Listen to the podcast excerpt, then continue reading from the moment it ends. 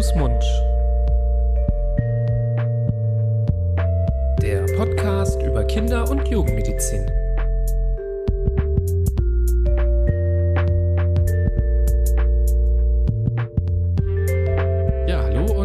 Willkommen zu einer neuen Folge von Hand, Fuß, Mund, eurem Podcast über Kinder- und Jugendmedizin. Ja, ihr habt wieder eingeschaltet. Wir liefern wieder ein spannendes Thema. An meiner Seite wie immer mein lieber Kollege Florian. Hallo, lieber Florian. Hallo, Nibras.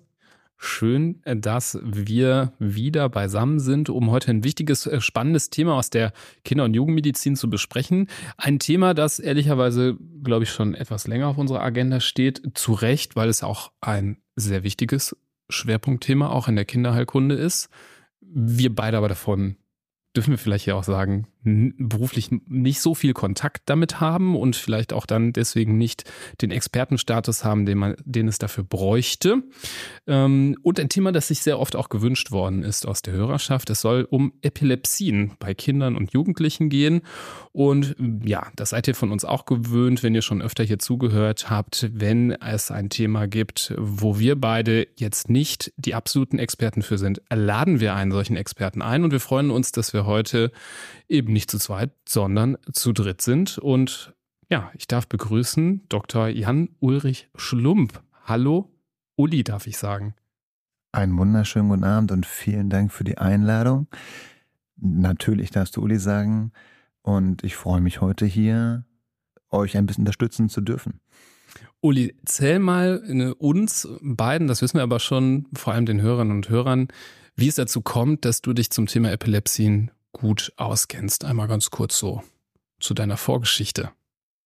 Meine Geschichte ist eine etwas längere. Also ich habe angefangen, Medizin zu studieren irgendwann und bin dann da so ein bisschen reingerutscht äh, in die Kinderheilkunde erst ja, nachdem ich in Afrika eine Formulatur gemacht habe und dann ähm, im Studium habe ich dann Nachtwache gemacht auf einer Station der Kinderklinik, wo eine kinderneurologische Schwerpunktstation war und ich da viel Kontakt hatte mit äh, chronisch kranken Patienten. Das hat mir sehr viel Spaß gemacht und dann war der erste Job durch Zufall einer in einem sogenannten sozialpädiatrischen Zentrum und dann ist das wie häufig im Leben, dass man einfach anfängt, irgendwie reinzurutschen und das dann auch ähm, weitermacht, wenn es einem gefällt. Und dann habe ich ein paar Stationen hinter mir von Gelsenkirchen über die Uni Düsseldorf, dann war ich in Zürich, dann war ich in der Uni Essen. Als Kind des Ruhrgebiets bin ich immer so ein bisschen im geblieben, Ruhrgebiet geblieben. Düsseldorf ist ja erweitertes Ruhrgebiet, Zürich nicht, aber und äh, aktuell leite ich jetzt die Kinderklinik, die Ameos Kinderklinik in Oberhausen und habe da einen kinderneurologischen Schwerpunkt etablieren können und das macht einfach viel Spaß. Ja, danke, dass du dich kurz vorgestellt hast. Wir freuen uns eben, einen Kinderneurologen oder Neuropädiater, beides kann man ja so sagen, äh, endlich hier zu haben, um über das Thema Epilepsien zu sprechen. Wir haben hier glaube ich, ein, zwei Mal schon auch über Fieberkrämpfe gesprochen, weil das ja wirklich so in den allgemeinpädiatrischen äh, Bereich ganz stark mit reingeht. Epilepsien müssen wir natürlich allgemeinpädiatrisch auch immer auf dem Schirm haben. Selbst in der Kinderonkologie, was ja unser beider Schwerpunkt ist, kann es ja auch Krampfanfälle geben. Da sind wir also nicht ganz fern von ab, aber ebenso, wenn es ums Detail geht, wenn wir so ein bisschen die ähm, Nuancen besprechen wollen, die euch da draußen vielleicht interessieren, ähm, da sind wir froh, dich bombardieren zu können mit Fragen. Los geht's. Genau. Lass uns doch mal erstmal ganz allgemein anfangen. Das Feld der Epilepsien ist ja wirklich im Kindes- und Jugendalter sehr breit, sehr facettenreich.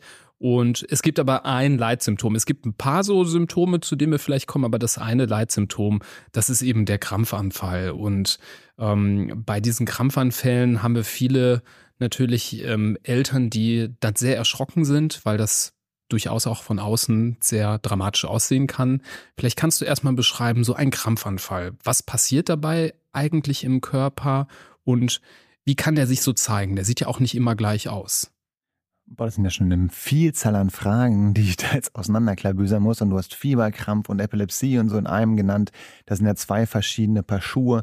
Das erste, wo man, man eigentlich anfangen sollte, ist, dass man ganz oft Kinder vorgestellt bekommt mit der Frage, es hat komisch gezuckt, hat irgendwie komisch ins Leere geguckt oder gerade bei Babys, die machen ja komische Bewegungen, zittern und dann weiß man nicht, was ist das jetzt? Und dann schickt der niedergelassene Kinderarzt die Kinder gerne mal zum EEG und dann zur Abklärung mit der Frage, war das ein Krampfanfall? Und das ist eigentlich das Gros an Patienten, die wir erstmal haben. Erstmal das Aussortieren zwischen, war das jetzt ein epileptischer Anfall oder war das was ganz anderes wie ein Fieberkrampf oder war das noch was anderes?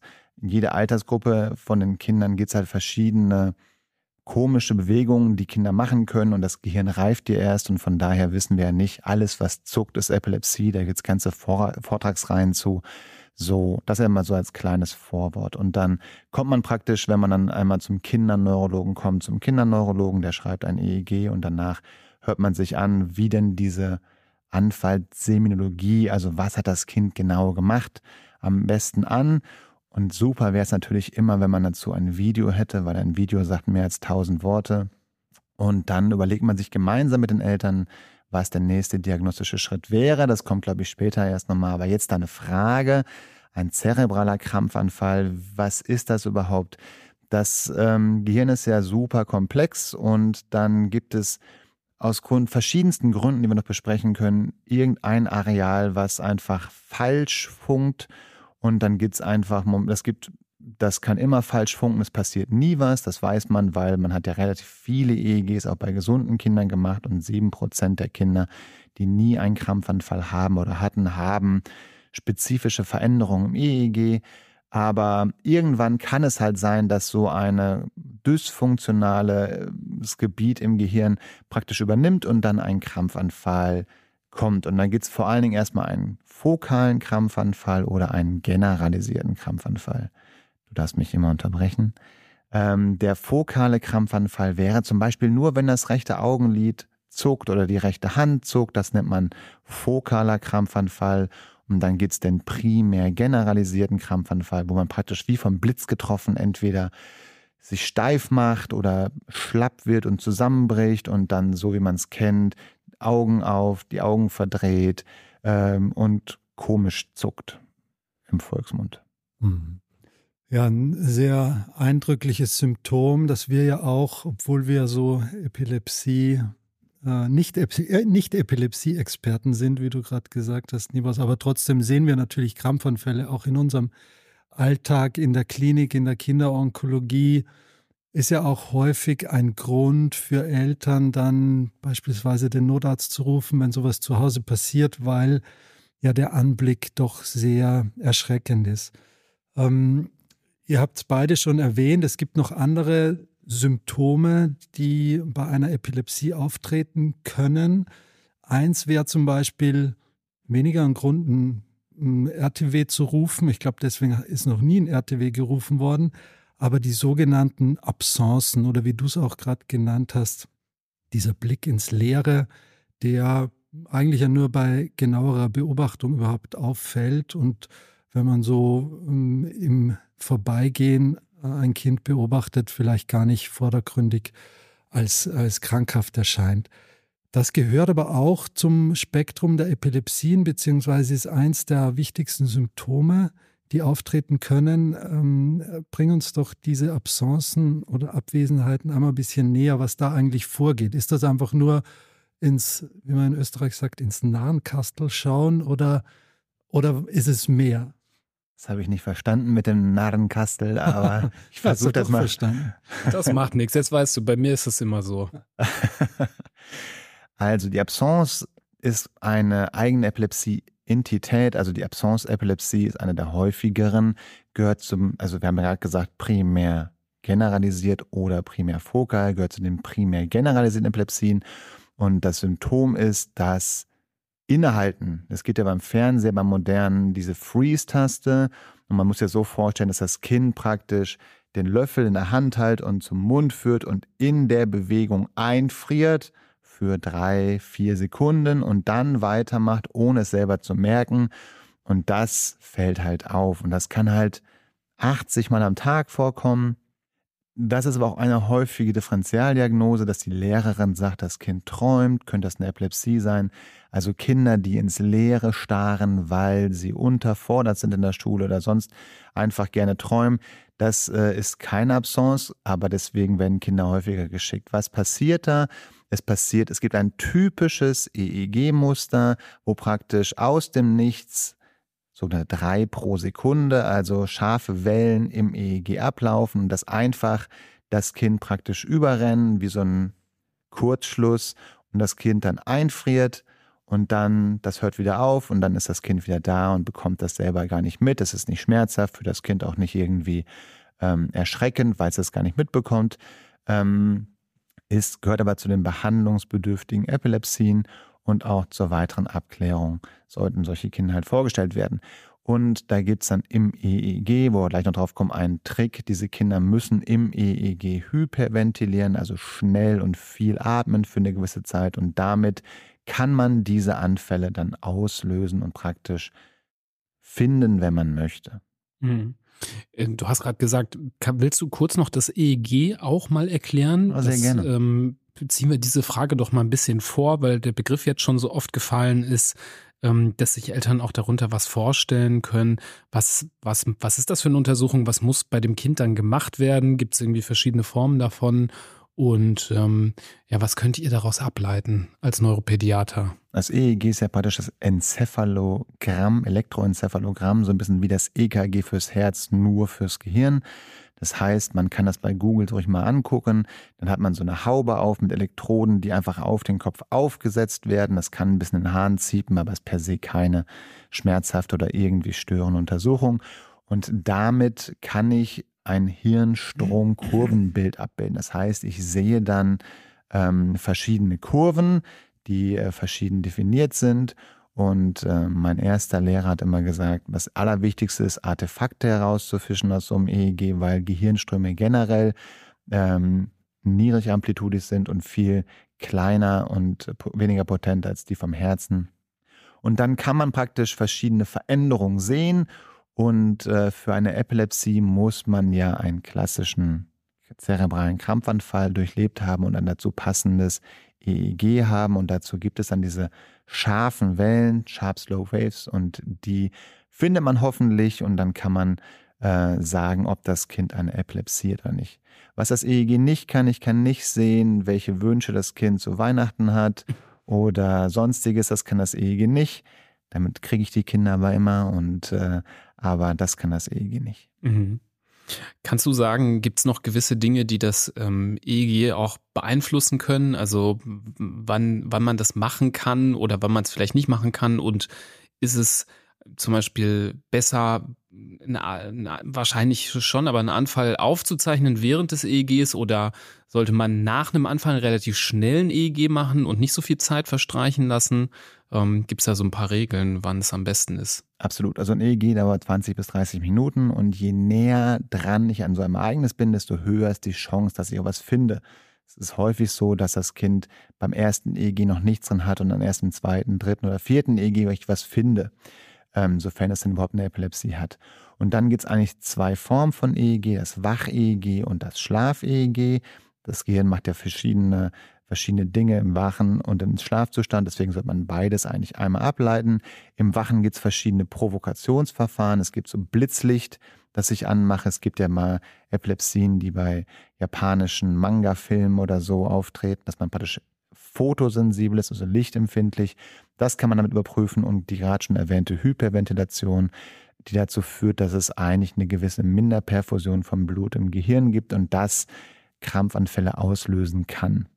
Das sind die Provokationsverfahren im Wachen und im Schlafen ähm, habe ich natürlich keine Provokationsverfahren, weil ich ja schlafen soll. Ich nutze häufig einen Schlafentzug, damit das Kind dann auch im ambulanten oder stationären Setting schläft. Das heißt, es wird dann zu Hause oder in der, auf Station schlafentzogen, damit es dann einschläft. Ähm, und dann bilde ich die verschiedenen Schlafstadien ab. Und es gibt das Schlafentzugs-EEG als drittes, wo ich aber nicht schlafen muss. Es gibt selten Epilepsie-Syndrome, wo der Schlafentzug selbst schon eine Provokation ist, das Jans-Syndrom zum Beispiel, und dann Kinder epileptische Anfälle vielleicht im EEG zeigen. Und je besser ich den Feind kenne, desto besser kann ich ihn auch behandeln. Deswegen versuche ich halt im EEG möglichst viel herauszukitzeln, damit das Kind danach die beste therapeutische Waffe in die Hand kriegt, damit das aufhört und möglichst nicht wiederkommt. Hm, ja, danke für diese doch sehr äh, Verständnis äh, oder gut zu verstehende Erklärung äh, von einem sehr komplexen Instrument wie das EEG. Auch das ist ja etwas, wo wir äh, beide, Nibras, und ich, ja nur von weitem drauf gucken und jetzt äh, eine Befundung oder so als, als äh, neuropädiatrischer Laie nicht möglich ist. Jetzt haben wir schon so ein paar große Symptome genannt mit den Anfällen und mit den Absenzen.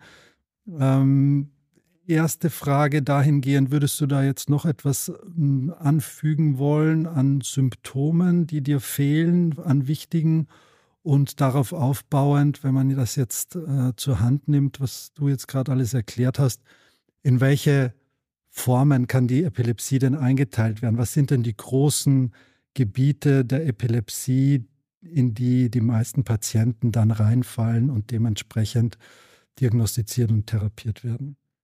Ja, ich kann ja mal anfangen zu sagen, Epilepsie generell ist ein Oberbegriff, der sehr negativ behaftet ist, genauso wie Krebs.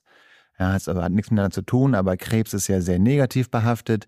Es gibt aber, wir wissen, gutartigen Krebs, den schneide ich raus, dann ist das weg. Und es gibt sehr bösartigen Krebs und daran versterbe ich. Epilepsie sind genauso. Es ist ein Oberbegriff, sehr negativ behaftet. Es ist immer besser, keine Epilepsie zu haben als eine Epilepsie. Aber auch da gibt es gutartige Epilepsien. Es gibt sogar Epilepsien, die man per se gar nicht mit Medikamenten therapieren muss und wo die Chance sehr groß ist, dass die Kinder in Anführungszeichen da rauswachsen. Gibt aber auch sehr bösartige Epilepsien, die sich sehr früh zeigen können im Säuglingsalter und dann auch äh, mit schweren kognitiven Beeinträchtigungen bis hin zu schweren Behinderungen führen können. Also von daher ist das erstmal ein, ein großes Potpourri. Und ähm, je kleiner die Kinder sind, desto weniger ausgebildet ist das Gehirn, desto komplexer können die Anfälle sein. Da gibt es etwas, was das West-Syndrom heißt. Das ist sehr wichtig, was nur im ersten Lebensjahr auftreten kann.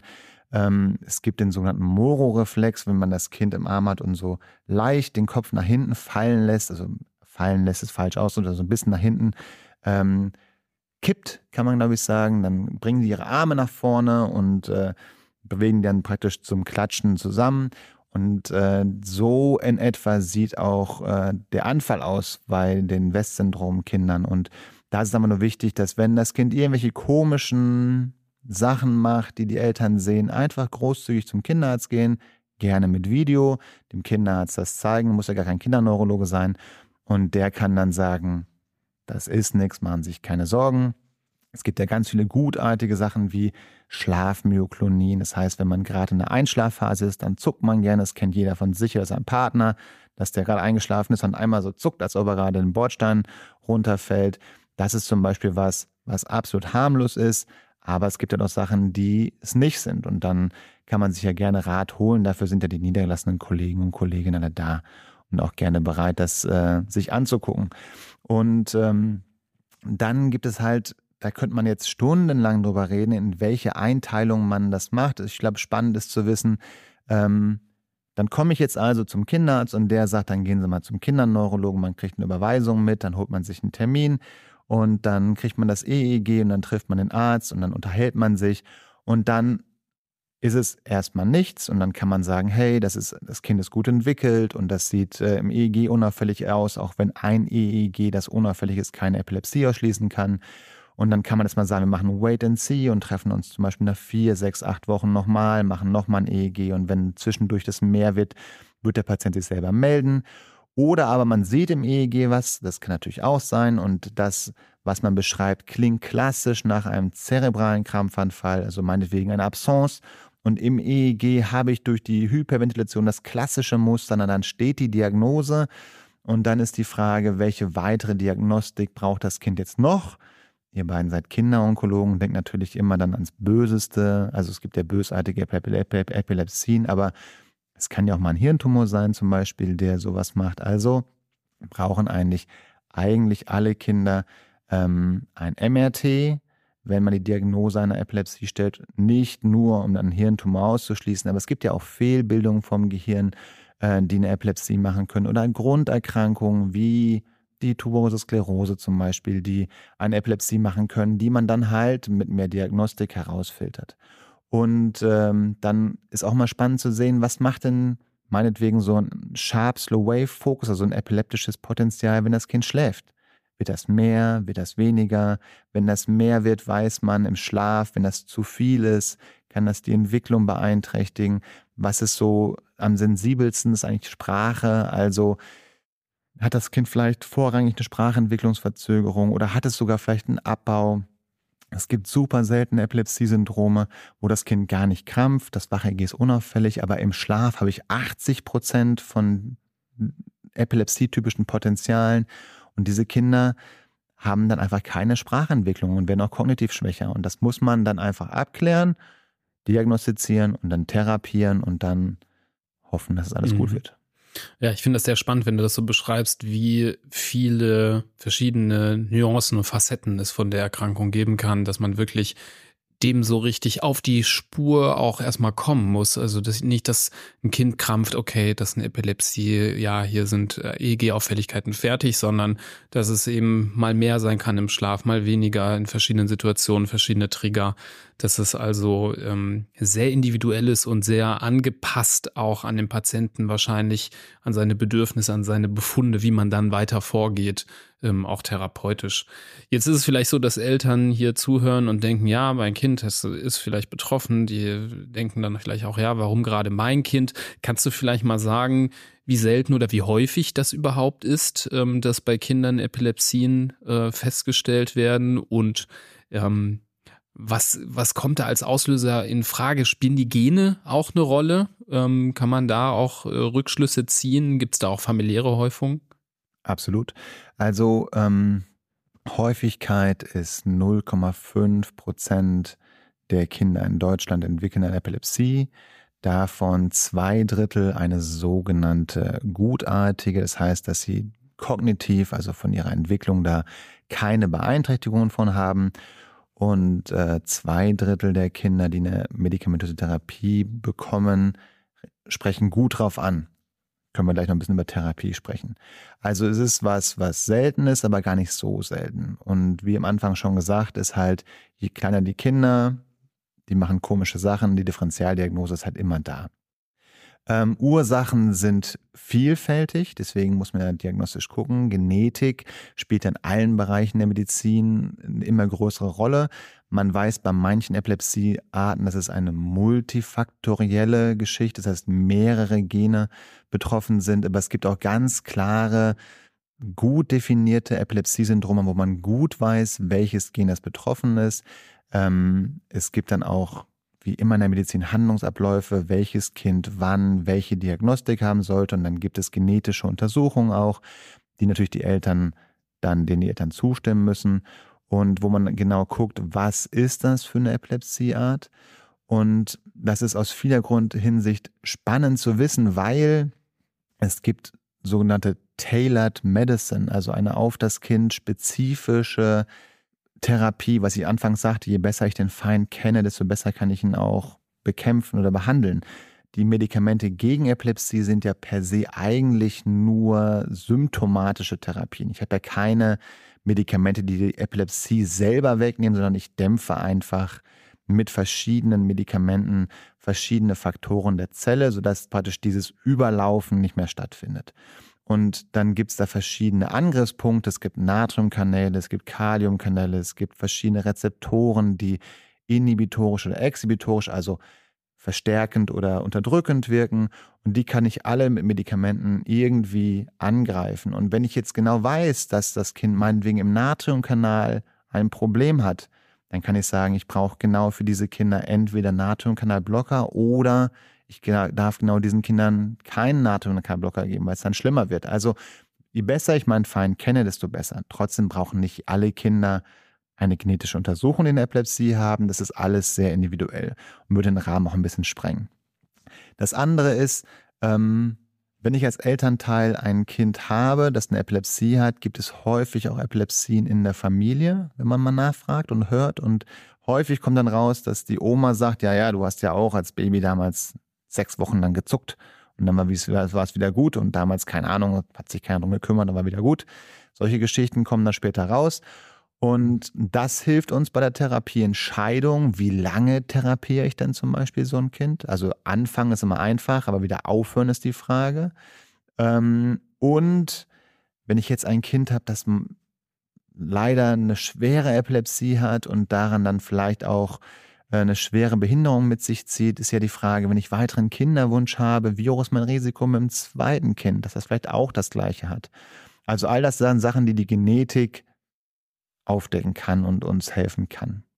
Gibt es da im Lauf der letzten Jahre eine Änderung? Wir wissen ja von vielen Erkrankungen, sei es jetzt Krebserkrankungen oder Diabetes, dass die in unserer heutigen Wohlstandsgesellschaft in den westlichen Ländern immer häufiger werden.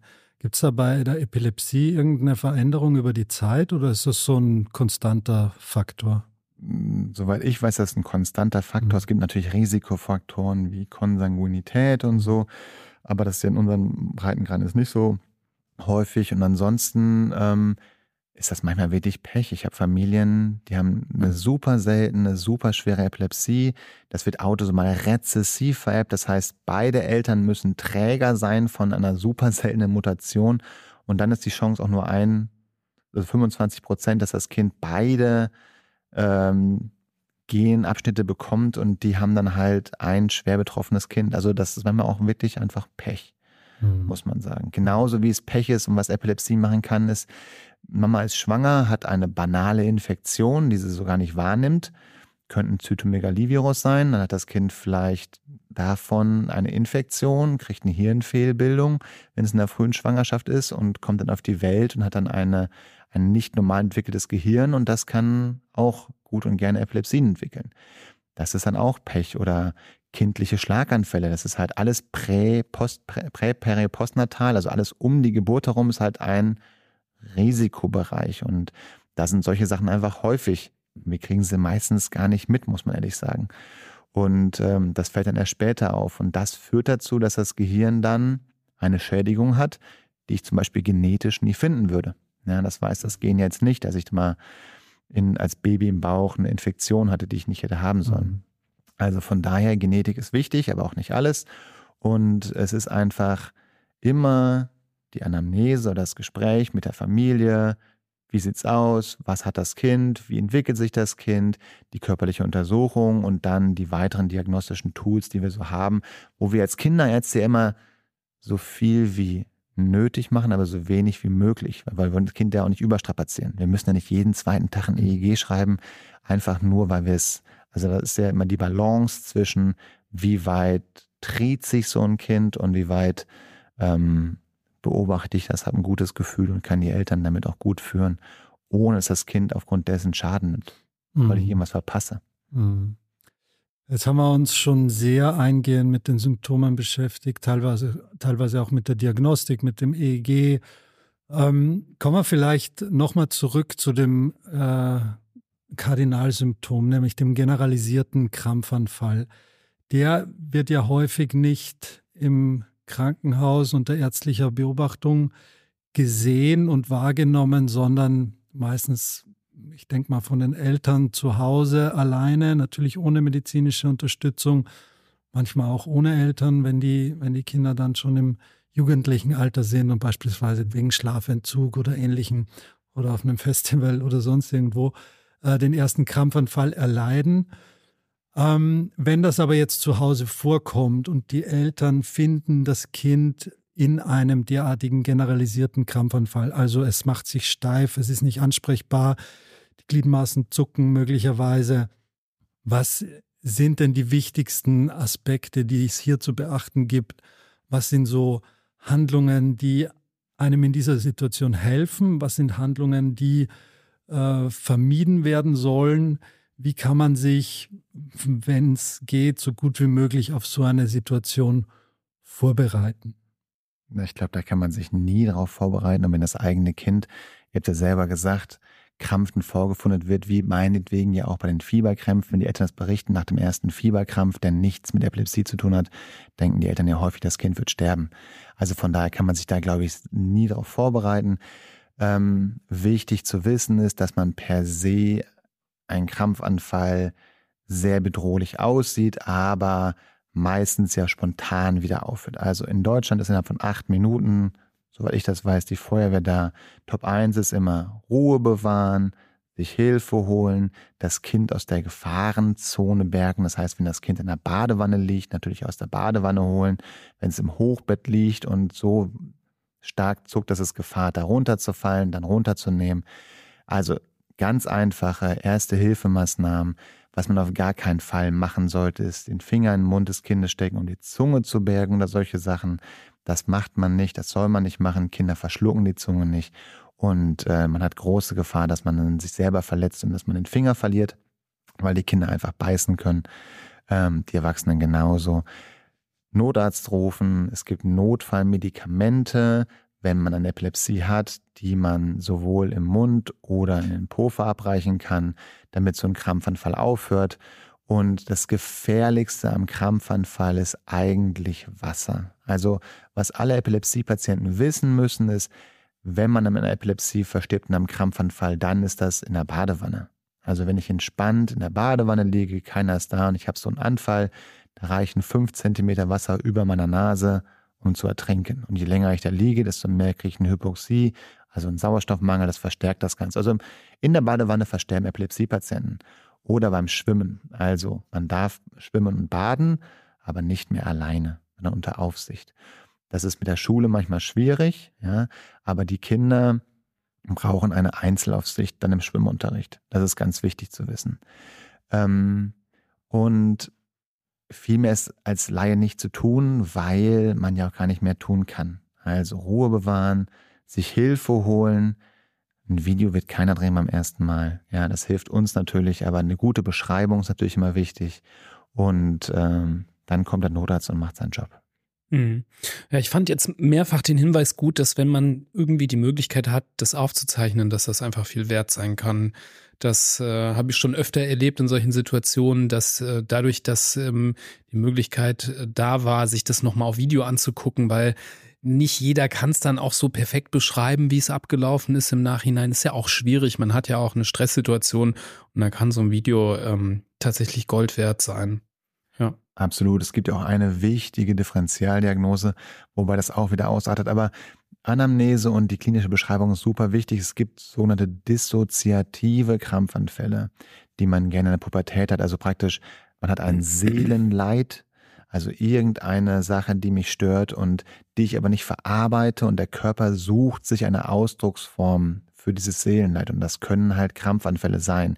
Das sieht genauso aus wie ein echter Krampfanfall, wie ein echter in Anführungszeichen Krampfanfall, aber die Behandlung ist einfach eine ganz andere. Also diese Patienten brauchen eine Psychotherapie, die brauchen auch Hilfe, das ist genauso echt für die, das ist nicht gespielt, ist aber was ganz anderes. Und da ich den Patienten ja die bestmögliche Therapie einhergehen lassen möchte und Do No Harm auch nicht irgendeinem Patienten, der eine Psychotherapie bräuchte, ein Medikament gegen Epilepsie geben möchte, sind solche Sachen aber wichtig. Und da gibt es einfach Sachen, wo der erfahrene Kliniker drauf gucken kann, wo man sagen kann, das gehört jetzt eher in die Richtung oder in die Richtung. Es gibt ganz viele Differentialdiagnosen, warum Menschen was haben können wie ein Krampfanfall. Es gibt Synkopen, das heißt, wenn ich gerade im Wachstum bin, in der Pubertät und noch mit dem Kreislauf nicht ganz stabil. Jeder kennt das. Man sitzt eine Stunde auf dem Klo und liest eine Zeitung, steht dann schnell auf und dann hat man so Sternchen sehen, ja.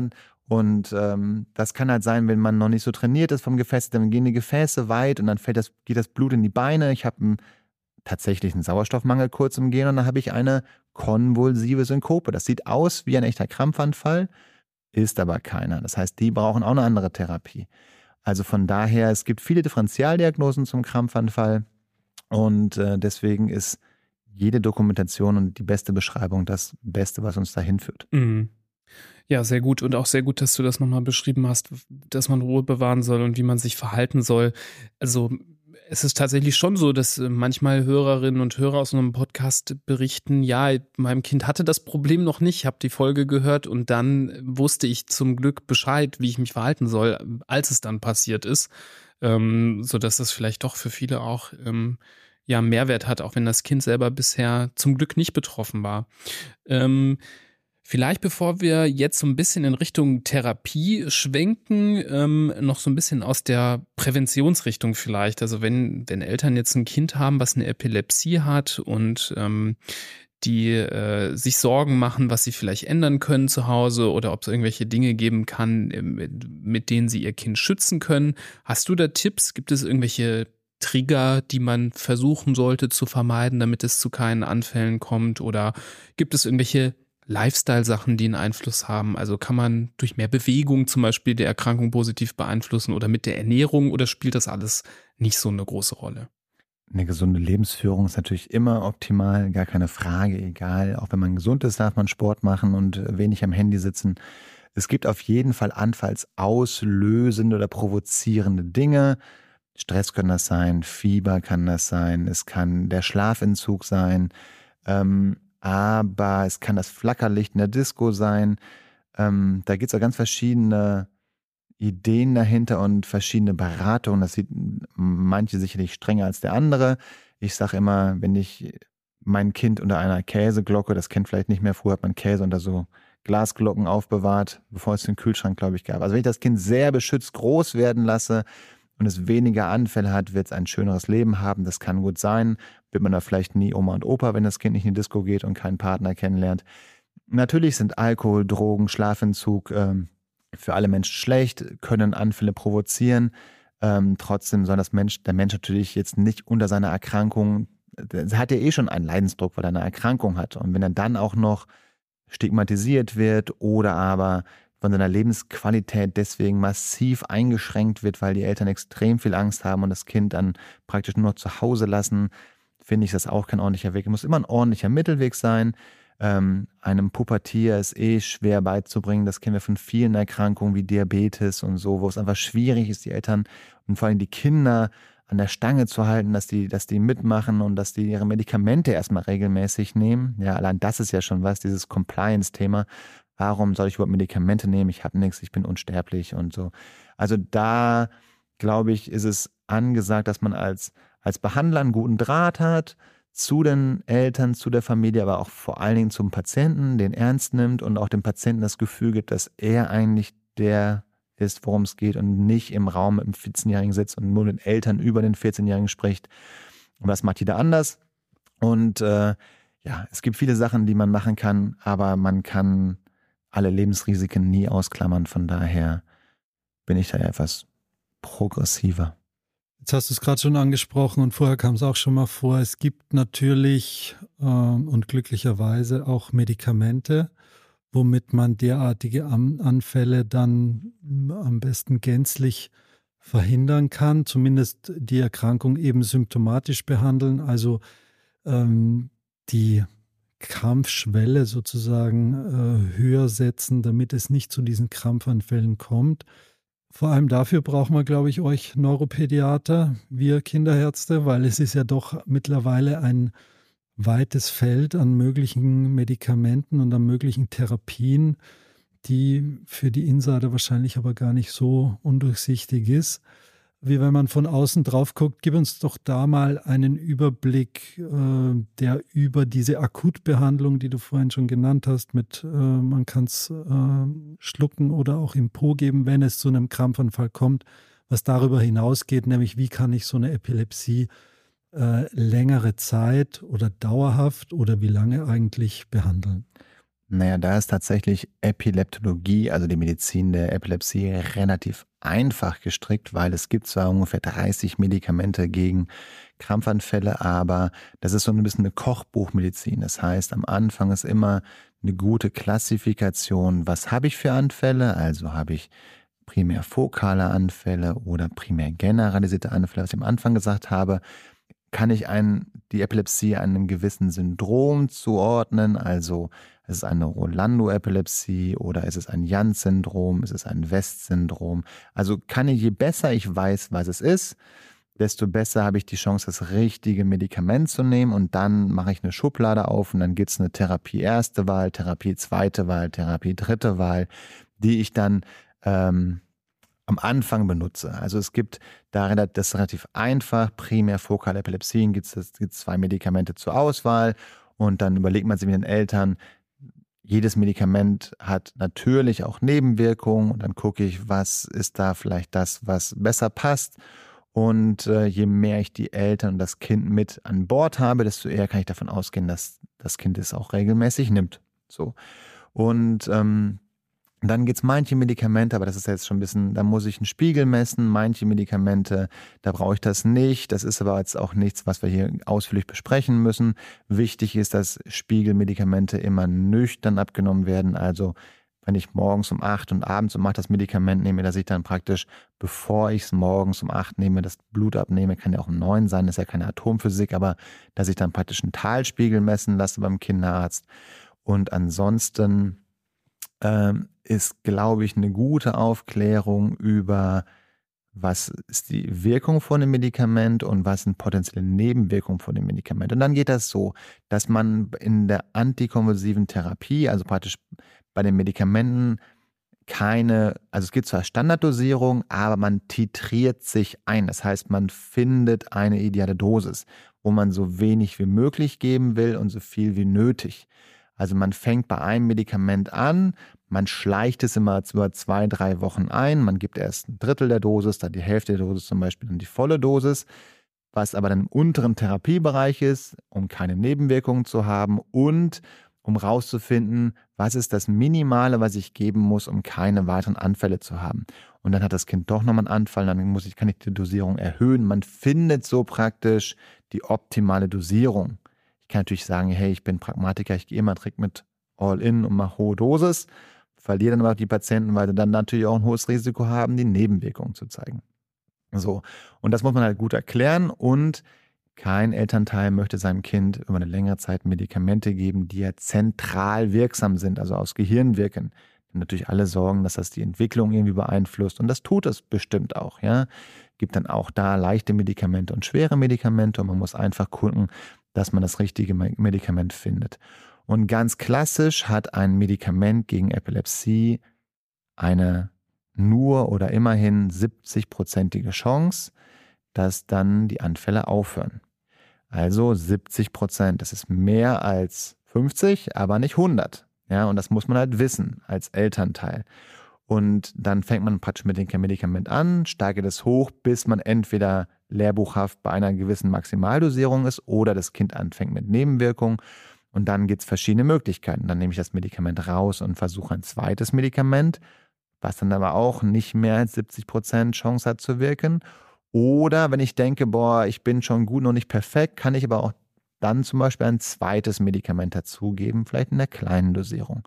Das sind dann so die Dinge, wo man dann so ein bisschen dann später den Fachmann braucht, der dann weiß, die Medikamente kann man gut kombinieren.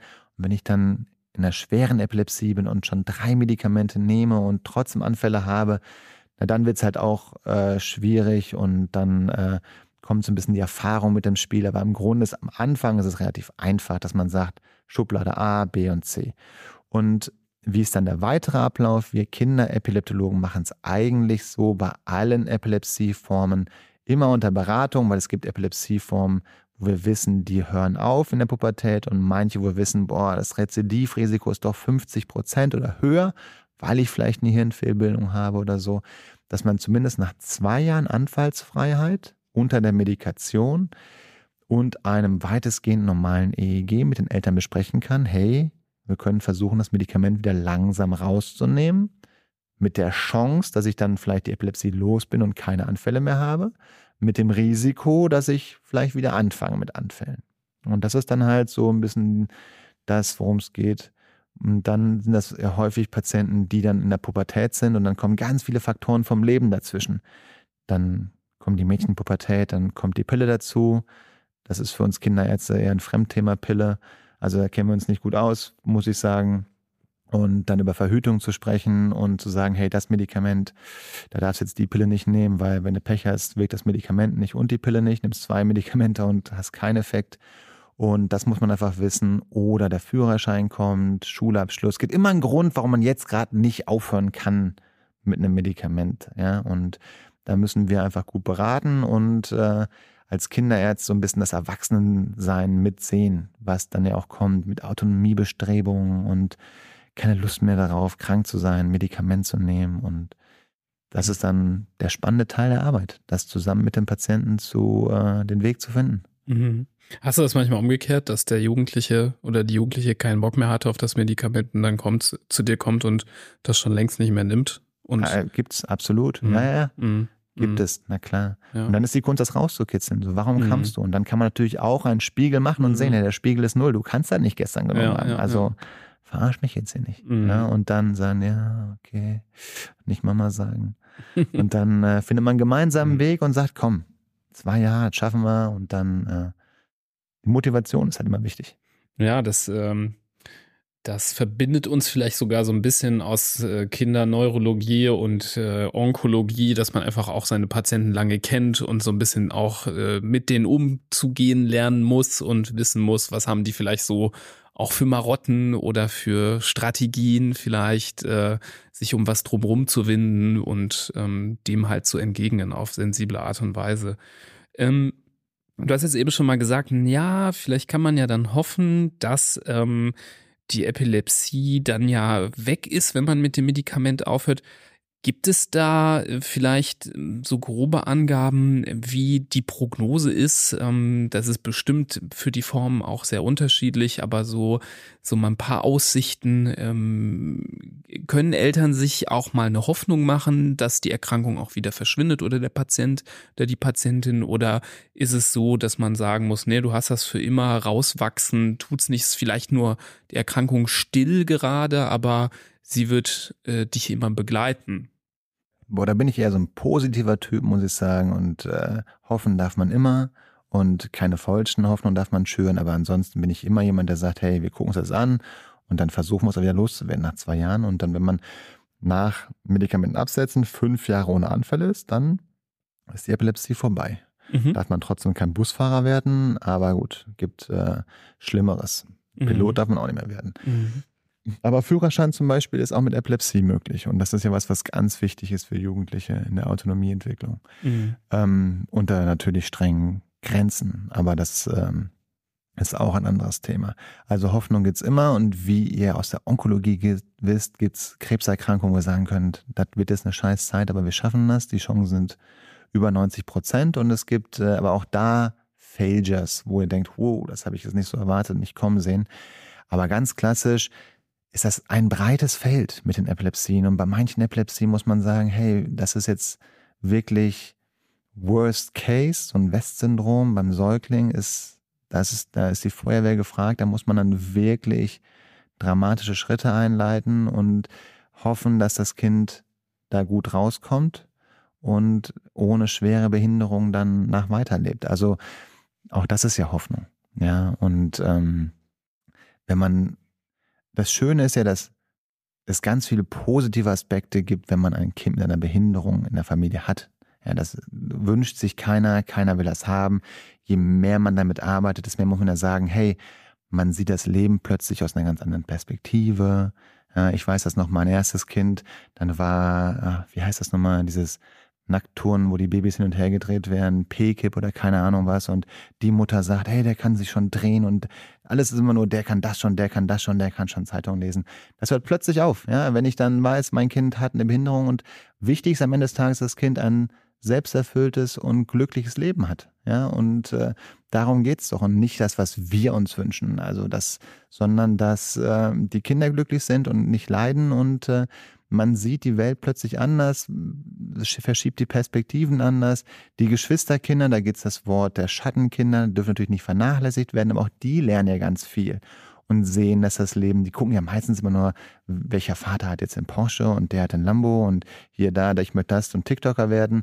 Und ähm, aber wenn die mit unerwarteten Situationen groß werden, äh, kriegen die eine viel große Sozialkompetenz und sehen ganz andere Sachen im Leben, die viel wichtiger sind als der Lambo, wo meine Jungs denken, das ist der ultimative Schritt zum Glücklichsein. Ne? Mhm. Und fragen mich immer, warum hast du keinen? Dann sage ich, ich bin nur Kinderarzt geworden. Also Mhm. Mhm.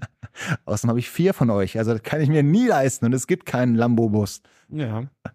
Das, Apropos Lamborghini, das wäre ganz cool, ein Lamborghini-Bus wäre jetzt. Ja, Dann würde ich drüber nachdenken. Sehr gut. Es gibt ja Traktoren von Lamborghini. Ja. Kannst du ja mal Mein darüber. Opa hatte einen Porsche-Traktor. Ja, das ist doch mal was. Vielleicht so eine, so eine ist ein gut bürgerliches Statussymbol. ähm, genau. Äh, ich finde, wir haben das Thema jetzt äh, trotz Komplexität von allen Seiten ganz gut beleuchtet. Ähm, ich will jetzt nicht sofort zum Abschluss kommen, aber ich wollte dir noch die Möglichkeit geben, es hören ja auch hier Eltern zu, wo das Kind ganz klar eine Diagnose hatten, die vielleicht hier beim Podcast auch drauf gewartet haben, ah ja, jetzt sprechen die endlich mal darüber. Hast du da noch so vielleicht was, was du mit auf dem Weg mitgeben willst, noch so Take-Home-Message oder irgendeinen, so de, dein äh, super Tipp, den du allen irgendwie mit auf den Weg gibst? So der, ein, der eine Geheimtipp, den ich immer sagen wollte. Ja. ja. Okay, jetzt ist der Zeitpunkt, Sasse. Also es ist nie, es ist immer, was das eigene Kind betrifft, jede Erkrankung ist immer scheiße. Es ist nie das Ende der Welt und man kann ganz viel bewegen und ähm, also nicht den Kopf in den Sand stecken und es gibt immer was zu tun und man kann ganz viel Spaß haben, auch wenn das Kind eine chronische Erkrankung hat. Und ähm, es muss ja nicht sein und Epilepsie ist wie gesagt ein riesen Potpourri an Erkrankungen und äh, da gibt es ganz viele tolle Neuropäder draußen, die sich gerne um euch kümmern und ähm, das schaffen wir. Ich glaube, das ist auch eine ganz ähm, verwandte Botschaft zu dem, was, was unser Fachgebiet äh, angeht. Das ist ja auch in der Kinderonkologie so ein ganz wichtiges Thema, dass nach dieser Zeit des ultimativen Schocks, wenn die Eltern und die Familien da mit dieser Diagnose konfrontiert werden, dass man, so wie du sagst, dass es weitergeht, dass man sich mit den Gegebenheiten abfindet, gezwungenermaßen. Man hat eh keine andere Wahl. Die Zeit des Wartens ist vorbei und dann gilt es, ja, sich einen Spezialisten, eine Spezialistin zu suchen, auf dem Gebiet in gute Hände zu begeben und dass alle an einem Strick ziehen und Vertrauen zueinander haben, dass am Ende das Wohl des Kindes allen am Herzen liegt und dass alles dafür getan wird, dass das so gut wie möglich über die Bühne gebracht wird oder einfach damit gelebt wird. Und ich glaube, das hast du sehr schön auf den Punkt gebracht und das ist auch das, was für unser Fach ähm, absolut gilt. Insofern ist dem eigentlich nichts hinzuzufügen. Ja, wir danken dir total auch für die Zeit, die du mitgebracht hast. Ich hoffe, dass viele Hörerinnen und Hörer hier auch mehr Gewinn draus ziehen konnten, bin ich aber ganz sicher. Ähm, das ist, denke ich, äh, sowohl ein ganz guter Einstieg ins Thema, wenn man neu damit konfrontiert ist, aber ich glaube, man kann vielleicht das heute besprochene auch sehr gut weiterleiten, auch an andere Familienmitglieder, zum Beispiel die Großeltern, die noch nicht ganz verstanden haben, worum es geht, um da mal so einen gewissen äh, Einblick in die Thematik zu bekommen. Wie gesagt, dadurch, dass wir heute über Epilepsien im großen Ganzen gesprochen haben, konnten wir, glaube ich, nicht in die Tiefen äh, reingehen, ähm, einzelner Themen.